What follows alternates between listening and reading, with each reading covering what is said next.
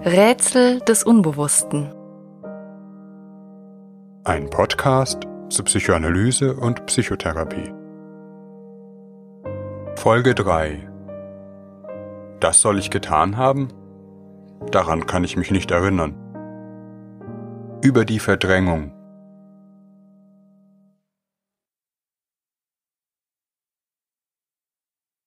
Die Verdrängung gehört zu den Begriffen, die aus der psychoanalytischen Theorie bis in unsere Alltagssprache gedrungen sind.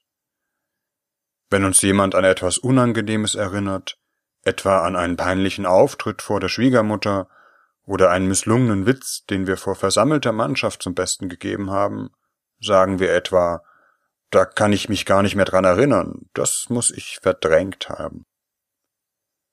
Ob hier der Begriff Verdrängung richtig am Platze ist, sei einmal dahingestellt.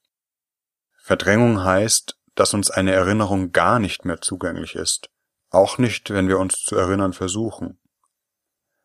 Meistens ist es ja nicht so, dass wir uns gar nicht mehr an peinliche Begebenheiten erinnern, sondern mit solchen Sätzen sagen wollen, frag nicht weiter nach, ich will nicht daran denken, es ist mir peinlich. Auch über die deutsche Gesellschaft nach dem Krieg hat man gesagt, sie habe die Verbrechen der Nazidiktatur verdrängt. Auch hier ist zu fragen, ob es sich wirklich so verhält oder ob die Erinnerungen nicht sehr wohl präsent, aber den entsprechenden Personen unangenehm waren, dass sie nicht darüber sprechen wollten und eben Unwissenheit vorschützten. Was kann man da schon machen, wenn man es nicht mehr weiß? In der Wissenschaft ist das Konzept Verdrängung umstritten. Es hat Befürworter und Gegner. Manche Forscher wollen ein entsprechendes Gehirnareal gefunden haben, das für die Verdrängungsprozesse relevant ist. Andere Forscher sagen, der Begriff sei per se unwissenschaftlich, da er so definiert ist, dass man ihn nicht empirisch untersuchen und fassbar machen kann. Es sei vielmehr eine Deutung von bestimmten Befunden, die man eben auch anders interpretieren könnte. Neben der Frage, ob und wie man Verdrängung überhaupt wissenschaftlich erfassen kann, beschreibt das Wort alltägliche Erfahrungen und bestimmte Phänomene aus der klinischen Praxis, um die es hier gehen soll. Viele kennen zum Beispiel das Phänomen, sich an einen bestimmten Namen nicht mehr erinnern zu können, obwohl man ihn gerade eben noch gewusst hat. Wir sind geneigt, solche Aussetzer dem Zufall zuzuschreiben. Vielleicht, weil wir müde, unkonzentriert oder abgelenkt sind. Das mag alles richtig sein, und Müdigkeit mag auch solche Prozesse befördern. Trotzdem findet man, wenn man genauer darüber nachdenkt, dass das Vergessen von Namen nicht ganz zufällig ist. Es werden meist die Namen bestimmter Personen vergessen. Ist mir der Name einer Person entfallen, kann ich mich etwa fragen, was fällt mir zu dieser Person ein? Gibt es irgendetwas, das ich mit dieser Person verbinde, das vielleicht in jüngerer Zeit geschehen ist? Ein Patient, ein Wissenschaftler, hat zum Beispiel den Namen eines guten Kollegen und Freundes vergessen den er eigentlich schon seit langer Zeit kannte. Als der Therapeut ihn fragte, was ihm zu diesem Kollegen spontan in den Sinn komme, fiel ihm ein, dass dieser Kollege jüngst einen wissenschaftlichen Artikel in einer renommierten Zeitschrift veröffentlicht hatte. Der Patient hatte ihm, wie sich das gehört, herzlich dazu gratuliert. Dies, während der Patient selbst gerade mit einem eigenen Aufsatz abgelehnt worden war und weiter auf die Publikation seiner Ergebnisse warten musste. Der Gedanke ist vielleicht nicht ganz abwegig, dass der Erfolg des Kollegen nicht nur mit freudiger Begeisterung, sondern auch mit einem Moment von Neid aufgenommen wurde. Warum wird seine Arbeit publiziert und meine nicht? Ein Neid, den er sich aber nicht ganz zugestanden hatte. Denn man soll sich doch für andere Personen freuen. Im Vergessen des Namens aber hat sein Unbewusstes ein anderes Zeichen gesetzt. Es hat in etwa gesagt, wenn mein Name nicht publiziert wird, dann sehe ich es auch nicht ein, dass deinem Namen eine besondere Bedeutung zukommen soll. Dein Name soll vergessen sein. Und schon hat er ihn tatsächlich vergessen. Ihr könnt selbst einmal versuchen, solchen Namensvergessern, es handelt sich um die berühmten Freudschen Fehlleistungen, nachzuspüren. Wichtig für unser Thema, die Verdrängung, ist der Umstand, dass es sich nicht um ein bloßes Vergessen wie bei Lateinvokabeln handelt, sondern das macht den Unterschied um ein motiviertes Vergessen. Etwas war ihm unangenehm, der Erfolg des anderen, das eigene Scheitern, vielleicht verbunden mit Unzulänglichkeitsgefühlen, der Neid auf den Erfolg des Kollegen, alles Dinge, von denen er am liebsten nichts wissen wollte. Und hier liegt der Akzent auf dem wollte, denn sein Selbstbild sagt ja, ich bin jemand, der ein guter Kerl ist und sich freut, wenn ein Kollege Erfolg hat. Hier haben wir übrigens wieder das Zusammenstoßen verschiedener seelischer Kräfte. Die guten Eigenschaften als Freund und die auch ehrliche Freude über den Erfolg des Kollegen. Und der Neid, der dem Freund den Erfolg missgönnt. Was in Wahrheit vergessen werden sollte, war nicht bloß der Name des Kollegen, sondern diese unangenehmen Gefühle, die nicht zum Selbstbild passen. Dass er den Namen vergessen hat, war das, was man in der Psychoanalyse eine Kompromissbildung nennt. Er verzichtete darauf, den Neid bewusst zu empfinden und auszuleben, dem Bekannten etwa die kalte Schulter zu zeigen. Er hat den Neid verdrängt. Doch damit war das Neidgefühl nicht verschwunden. Es suchte sich andere Kanäle, und fand die Gelegenheit, indem es den Namen des anderen verschwinden ließ. Als ihm der Name entfallen war, wusste er aber auch nichts mehr von dem Ursprung dieser Fehlleistung. Erst die Analyse, das heißt das genaue Nachforschen, brachte diese Quelle ans Licht. Dieser Prozess läuft unbewusst ab. Denn an keiner Stelle hat er ja gesagt, das will ich jetzt vergessen, jetzt möchte ich dieses oder jenes gerne verdrängen, das funktioniert so wenig wie der berühmte rosa Elefant, an dem man nicht denken soll. Über Fehlleistungen werden wir noch einmal in einer ganz eigenen Folge etwas hören. Für unsere heutige Folge veranschaulicht das Beispiel, dass Verdrängung ein ganz alltäglicher Vorgang ist. Wir alle kommen ständig in solche Situationen. Das liegt daran, dass wir sehr oft nicht ganz einheitlich mit unseren Gefühlen sind.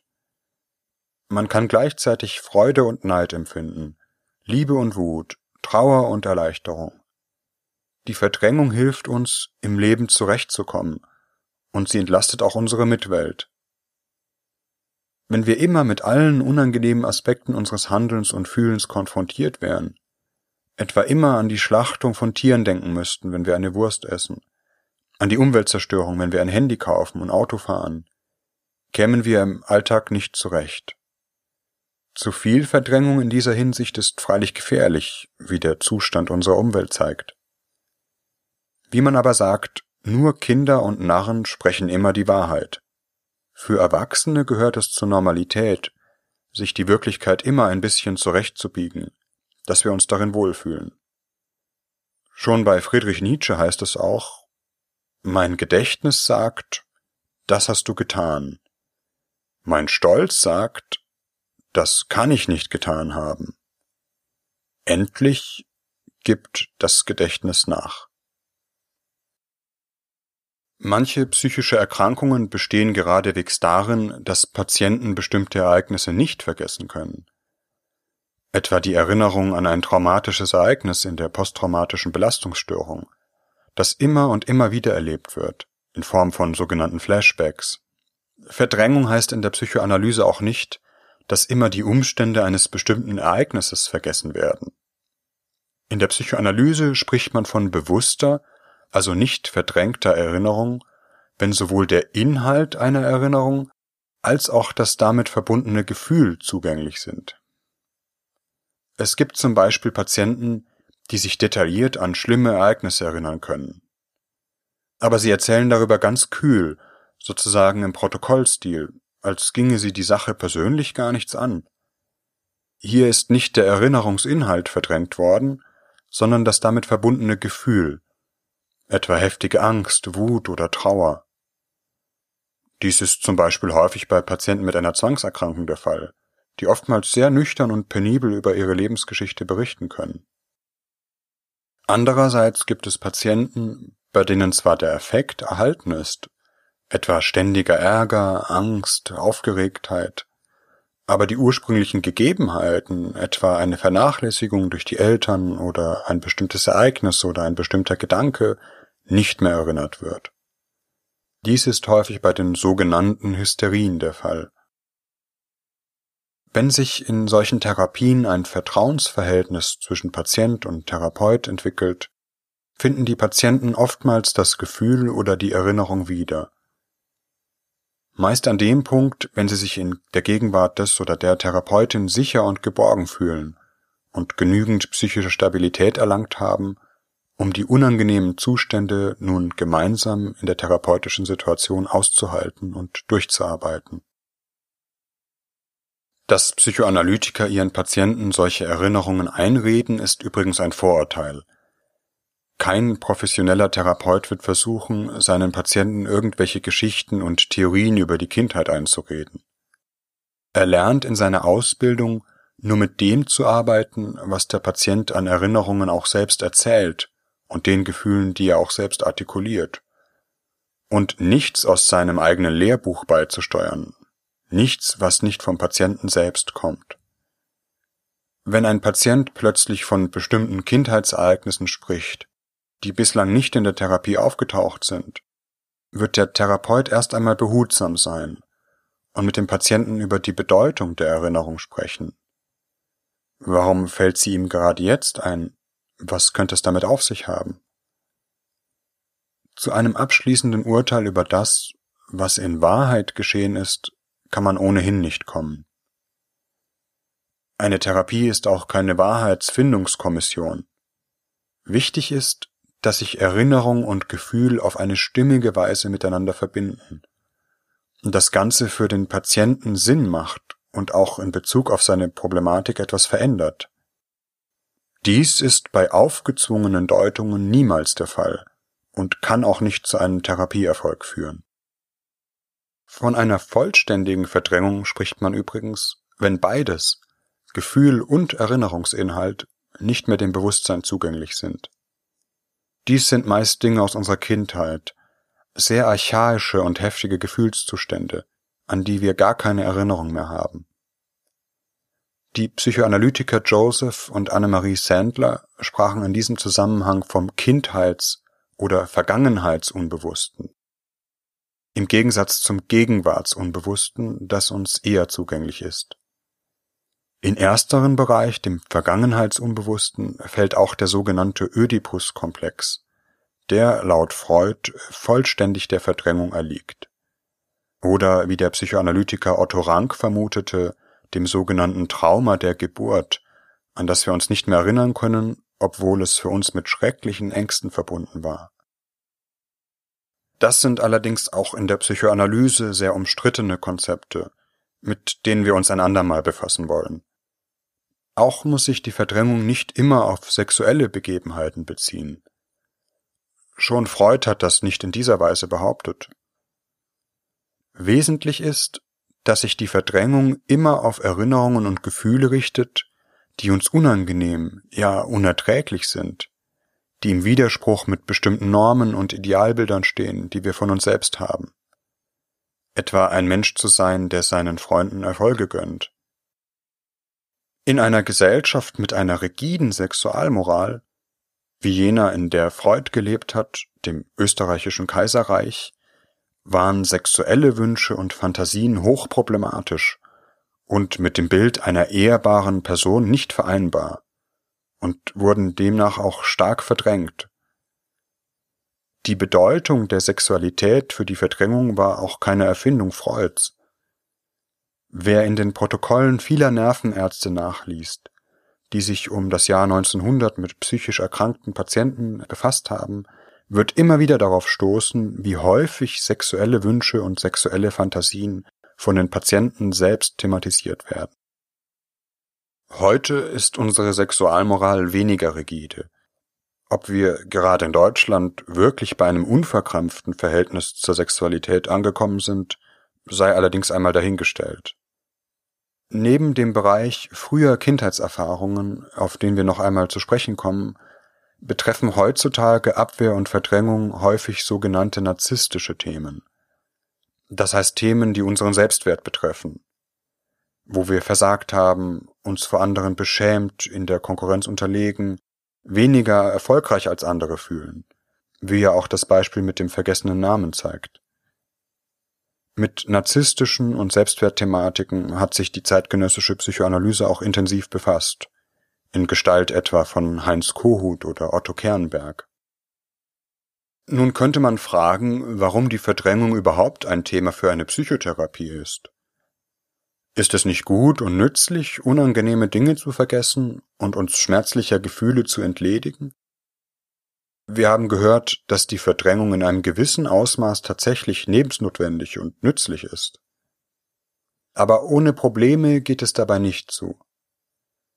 Tatsächlich ist es so, dass die verdrängten Begebenheiten nie wirklich verschwinden, sondern nur unter die Bewusstseinsschwelle gedrückt werden und dort auch gehalten werden müssen. Dazu ist ein psychischer Kraftaufwand nötig. Freud sprach von einem Aufwand an psychischer Energie, wie ein Elektrozaun, der ständig unter Strom gehalten werden muss, damit die wilden Stiere unseres Unbewussten und unserer Vergangenheit eingesperrt bleiben. Je mehr wir verdrängen müssen, desto größere Kräfte müssen wir aufwenden, und desto weniger Kraft bleibt uns für andere Tätigkeiten. Manche Arbeitsstörungen haben einen solchen Hintergrund. Es ist auch ein typischer Mechanismus bei Depressionen. Die Kraft für den normalen Alltag fehlt, weil sie an einer anderen Stelle verbraucht wird. Bei uns allen aber bricht, wenn diese Energiezufuhr schwächer wird, etwa weil wir erschöpft oder müde sind, hier und da auch einmal ein Stier aus dem Unbewussten aus. Am deutlichsten wird das, wenn wir schlafen, in unseren Träumen doch das ist ein anderes Thema. Das, was wir verdrängt haben, ist also nicht wirklich verschwunden. Gerade weil wir es verdrängt haben und nicht bewusst verarbeiten konnten, bleibt es lebendig und wirksam. Im Unbewussten hat der Satz, die Zeilt heilt alle Wunden, keine Gültigkeit. Der Satz ist übrigens auch für unser waches Leben nur richtig, wenn wir in dieser Zeit einen Prozess der inneren Auseinandersetzung vollziehen. Hier ist auch der Ursprung vieler psychischer Erkrankungen. Das Wort Verdrängung selbst besagt ja schon, dass etwas an die Stelle des Ursprünglichen getreten ist. Etwa wenn wir sagen, dass eine Firma die andere auf dem Markt verdrängt hat. In der Psychoanalyse spricht man hier von Ersatzbildung. Die Verdrängung schafft in der Regel einen Ersatz für das verdrängte Gefühl oder den verdrängten Wunsch. Zum Beispiel, wenn Jugendliche eigentlich eine massive Wut auf ihre Eltern haben, sich aber gleichzeitig nicht von ihnen lösen können und ihre Eltern ja auch gleichzeitig lieben. Wieder ein Beispiel für einen Konflikt. Dann verschiebt sich die Wut vielleicht von den Eltern auf die Lehrer in der Schule, die aus vollem Herzen gehasst werden können. Der Lehrer ist dann eine Ersatzbildung für die Eltern. Auch das Namenvergessen in unserem Beispiel ist eine Ersatzbildung. Statt ausgelebten Neid ein vergessener Name. Auch ein psychisches Symptom kann eine Ersatzbildung sein, etwa in der sogenannten Wendung gegen das eigene Selbst. Die Wut, die ein Kind gegen seine Eltern hat, aber nicht artikulieren kann, zum Beispiel weil die Eltern selbst ganz verletzlich oder einfach abwesend sind wendet das Kind gegen sich selbst, schlägt seine geliebte Puppe oder zerreißt seine eigenen Bilder. Die Entstehung von Depressionen ist zu komplex, um sie hier nachzuzeichnen. Aber oftmals spielt dieser Mechanismus der Wendung gegen das eigene Selbst bei Depressionen eine zentrale Rolle. Manchmal vertritt das verdrängte Gefühl auch gerade sein Gegenteil. Wenn zum Beispiel Menschen ganz herrisch, kalt und verächtlich werden, wo sie sich eigentlich schwach und verletzlich fühlen, wie es etwa für narzisstische Persönlichkeiten typisch ist. Oder Menschen sich stark über etwas empören oder etwas an anderen Menschen verurteilen, das sie eigentlich selbst gerne hätten. So ziehen zum Beispiel junge hübsche Frauen oder Männer manchmal den Ärger von gealterten Frauen oder Männern auf sich, die sich über deren Eitelkeit, pfauenhaftes Auftreten oder ähnliches beschweren. In der Psychoanalyse würde man hier von einer Reaktionsbildung sprechen. Der Wunsch, selbst jung und hübsch zu sein, wird verdrängt, da sein Abgleich mit der Realität zu einem sehr schmerzhaften Ergebnis führen würde. Stattdessen wird genau das Gegenteil gesetzt. Die Ablehnung von allem Jungen und Hübschen. Das Ich schafft sich hier einen Ausweg. Damit es sich nicht unterlegen und eben neidisch fühlen muss, wertet es die Eigenschaften ab, die es eigentlich begehrt. Und oftmals sind Menschen, die andere gerne kränken, selbst äußerst kränkbar. Freud sprach hierbei auch von der Wiederkehr des Verdrängten. In unseren zwischenmenschlichen Beziehungen, aber auch in unseren kulturellen Schöpfungen, in Fehlleistungen, in Träumen, in unserem Humor und in psychischen Symptomen finden sich die Spuren dessen, was wir verdrängt haben. Auch wenn wir unsere Verdrängungsleistung, den Stromzaun, künstlich schwächen, etwa durch Alkohol, Drogen, auch in einer Hypnose oder durch Gruppendynamiken, die auf uns wie Drogen wirken, etwa im Fußballstadion, kommen die verdrängten Gefühle meist in voller Stärke und Lebendigkeit zutage. Wer kann nicht von bestimmten Festlichkeiten berichten, auf denen sich plötzlich angeheiterte Paare beschimpfen oder anzügliche und peinliche Witze gemacht wurden?